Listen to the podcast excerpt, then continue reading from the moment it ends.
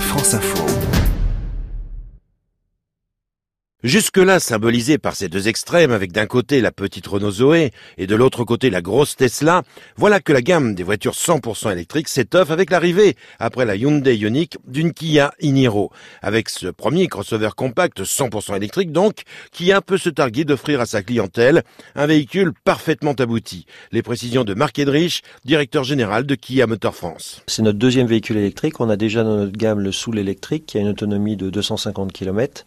Et là, donc, euh, pour nous, c'est une vraie innovation de rupture. Donc, c'est une berline conséquente, un crossover qui peut euh, transporter facilement 5 personnes et leurs bagages et qui a une fameuse autonomie euh, de 455 km, nouvelle norme. Qui plus est, cette Kia Iniro se voit proposer dans deux versions différentes avec deux batteries. Une petite batterie de 39 kWh associée à un moteur de 100 kW, soit l'équivalent d'un 136 chevaux pour un prix d'appel du véhicule à 38 500 euros, ou bien alors une batterie plus conséquente de 64 kWh pour un tarif légèrement supérieur à 40 000 euros, hors bonus écologique de 6 000 euros et prime dans les deux cas, cela va de soi.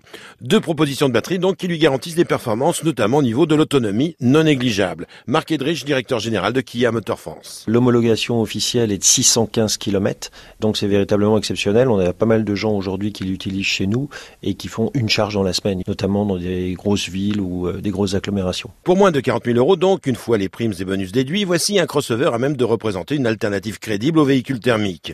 Certes, le volume de son coffre, 451 litres, est moins généreux que celui d'un modèle thermique, et l'on ne peut pas dire non plus que sa planche de bord, pourtant bien pensée, soit révolutionnaire.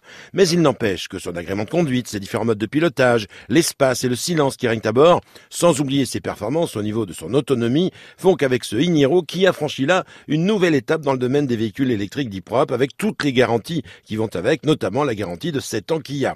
On incitera seulement ses acheteurs à se doter chez eux d'une borne monophasée pour la recharge à domicile s'ils ne veulent pas attendre les 5h45 nécessaires sur une prise domestique. Notons quand même au passage que le constructeur coréen propose une carte de recharge prête à l'emploi lors de l'achat sur pas moins de 10 000 bornes réparties à travers l'Hexagone.